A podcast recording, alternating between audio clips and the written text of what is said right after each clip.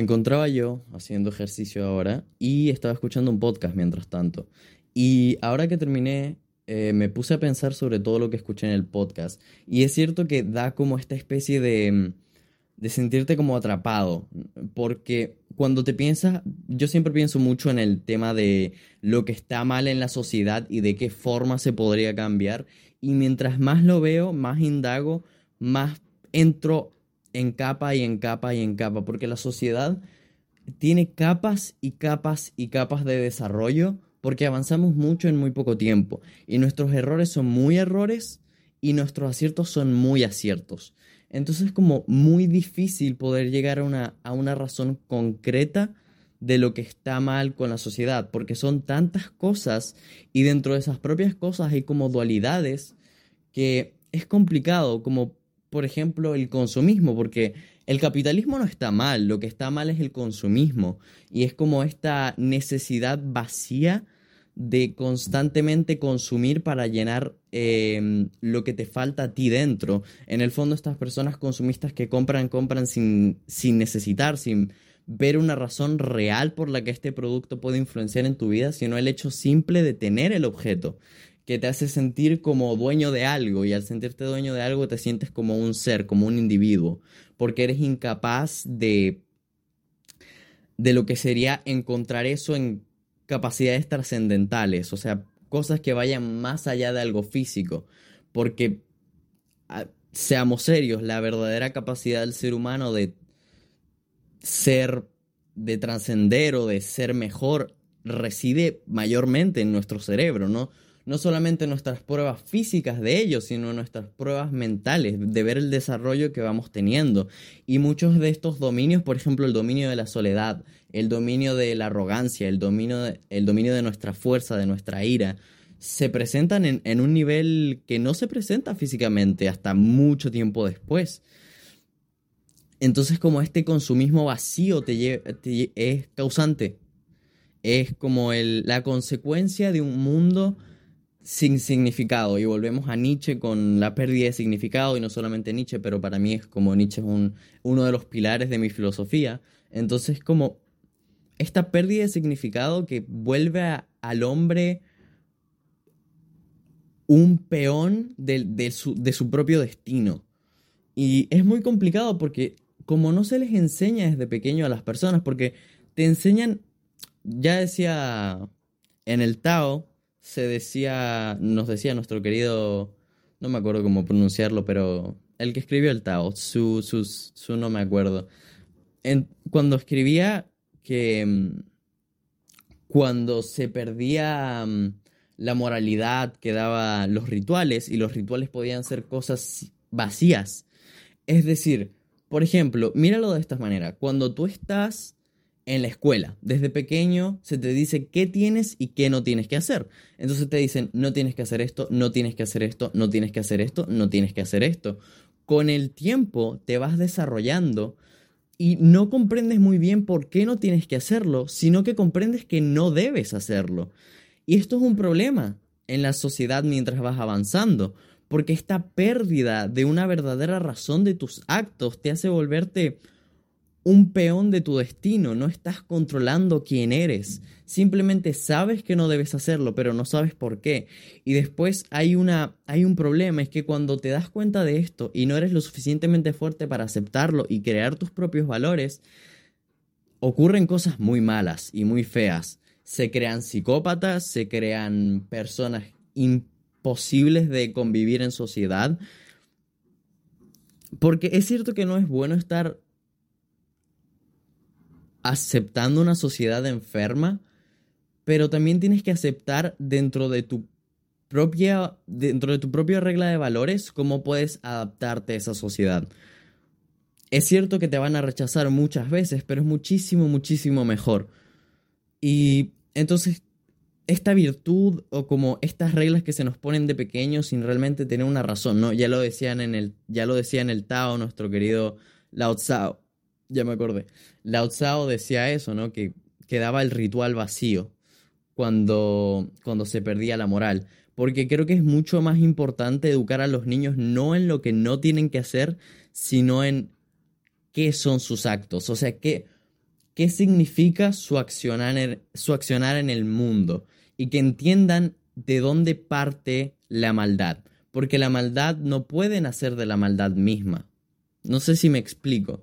Tú no puedes investigar sobre la maldad, sobre la injusticia, dentro de tu propia maldad y dentro de tu propia injusticia, porque no eres capaz de ver nada alrededor más que la maldad y la injusticia. En cambio, cuando partes de la justicia, cuando partes de que esto es lo que está bien, no porque un profesor raro de religión te lo diga, sino porque esto es lo que hace que la sociedad se pueda mantener. Por esto es que existe.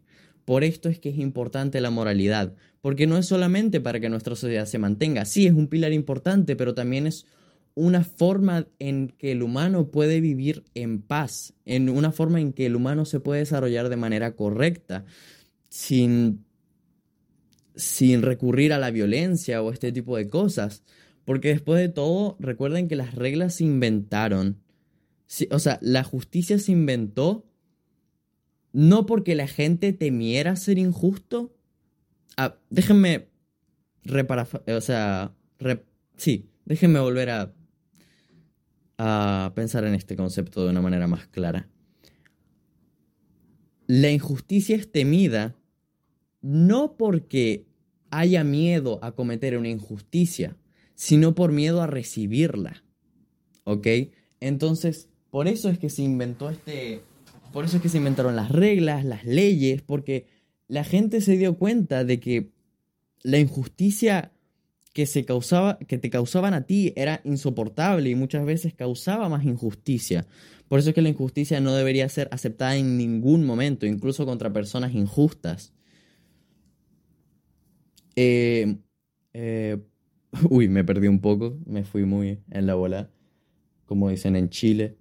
Pero de cualquier manera, de cualquier manera, y sea como sea, el problema de la sociedad es muy profundo y como que eso es lo que eso es lo que me, me, absorbió en este momento. No sé si me explico, como que pensando y pensando y pensando, como que me doy... Pero es bueno porque significa que me estoy dando cuenta de las capas, ¿no? Ya como un problema de la moralidad, del consumismo, de la pérdida de significado, de la imposición de ciertas reglas de la sociedad en ti, sin explicarte por qué. Y creo que esto es muy malo y por lo que desde ya siempre he dicho que la educación debería reformarse porque hay muchos profesores que no quieren ser profesores, hay, hay mucho hueco en la sociedad actual por un tema de que no se le ha enseñado a la sociedad la, la importancia de ser quien uno quiere ser, sino lo que se debe ser. Y eh, es un poco triste, ¿no? estar adaptado a una sociedad enferma. De cualquier manera, el consumismo, el consumismo vacío, porque como dije, el capitalismo, el capitalismo no es malo, lo malo es el consumismo, es lo mismo que las jerarquías. Las jerarquías no están mal cuando las personas que están arriba es justificado que estén arriba. Ya lo decía en algún otro momento, pero cuando la persona que está arriba de la jerarquía es la persona más sabia, la más experimentada, la más madura y la más apta la jerarquía tiene que existir porque ella es la, esa es la persona que tiene que guiar a todas las demás personas para que después ellos se conviertan en las personas más sabias y así en un círculo. El problema es que en la sociedad actual las personas arriba de la jerarquía son basuras humanas, son personas sin ningún tipo de moralidad, son personas vacías porque el capitalismo deja un hueco muy grande a la capacidad de que estos hombres, simplemente por el hecho de tener dinero, se puedan posicionar como los jefes de la jerarquía, sin merecérselo de ninguna manera más que el hecho de tener un par de ceros en el banco. Esto es un problema. Y no solo se presenta en una jerarquía o en el consumismo, sino también, por ejemplo, el arte. El arte era la exposición de nuestro propio mundo trascendental. O sea, era la forma en que nosotros expresábamos estos sentimientos que no se podían poner en palabras y lo hacíamos en forma de música, en forma de pinturas, en forma de mm, dialécticas, eh, pero el problema de la sociedad actual, por ejemplo, porque, no sé, ahora hay gente que, no sé, hace memes y hace muy buenos memes, pero ¿hasta qué punto eso se puede considerar arte? Porque es cierto que mm, llegó un punto donde ni siquiera el arte es arte. Hay mucho arte que se dice, entre comillas, arte, que ya no es arte, porque ya no está tratando de explicarte nada. Tú ves una pintura de Van Gogh y tú entiendes lo que Van Gogh te quiere decir si prestas la suficiente cantidad de atención. Tú ves, em, no sé, la noche estrellada y dices, ok, esto es lo que Van Gogh quería, mm, quería transmitir. Eso es lo que es el verdadero arte. Una forma de compartir lo trascendental. El problema es que el arte evoluciona de una manera muy penosa, hasta un punto donde es como el consumismo vacío en el, en el capitalismo, porque ya ni siquiera están intentando expresar algo verdadero cuando se hace arte. Y esto creo que entra en todas las capas de lo humano y es simplemente este vacío que tienen la mayoría de las personas por, ya sea por cómo, el, cómo la sociedad está mm, estructurada y tanto como existe esta, mm, esta no capacidad para afrontar la dureza de la vida y esto produce en la gente mediocridad y la mediocridad lleva a consumismo vacío. Y el consumismo vacío lleva a una sociedad jerarquizada pero mal jerarquizada y eso produce el, mundo actual, entre muchísimas otras cosas. Hay que tener en cuenta no solo estos factores, sino la historia, el bien, el mal, que no son ni bien ni mal, porque son relativos. Ya escribió Nietzsche, más allá de bien y el mal. Y eso, esos son mis pensamientos del día de hoy. Em, no sé, chao.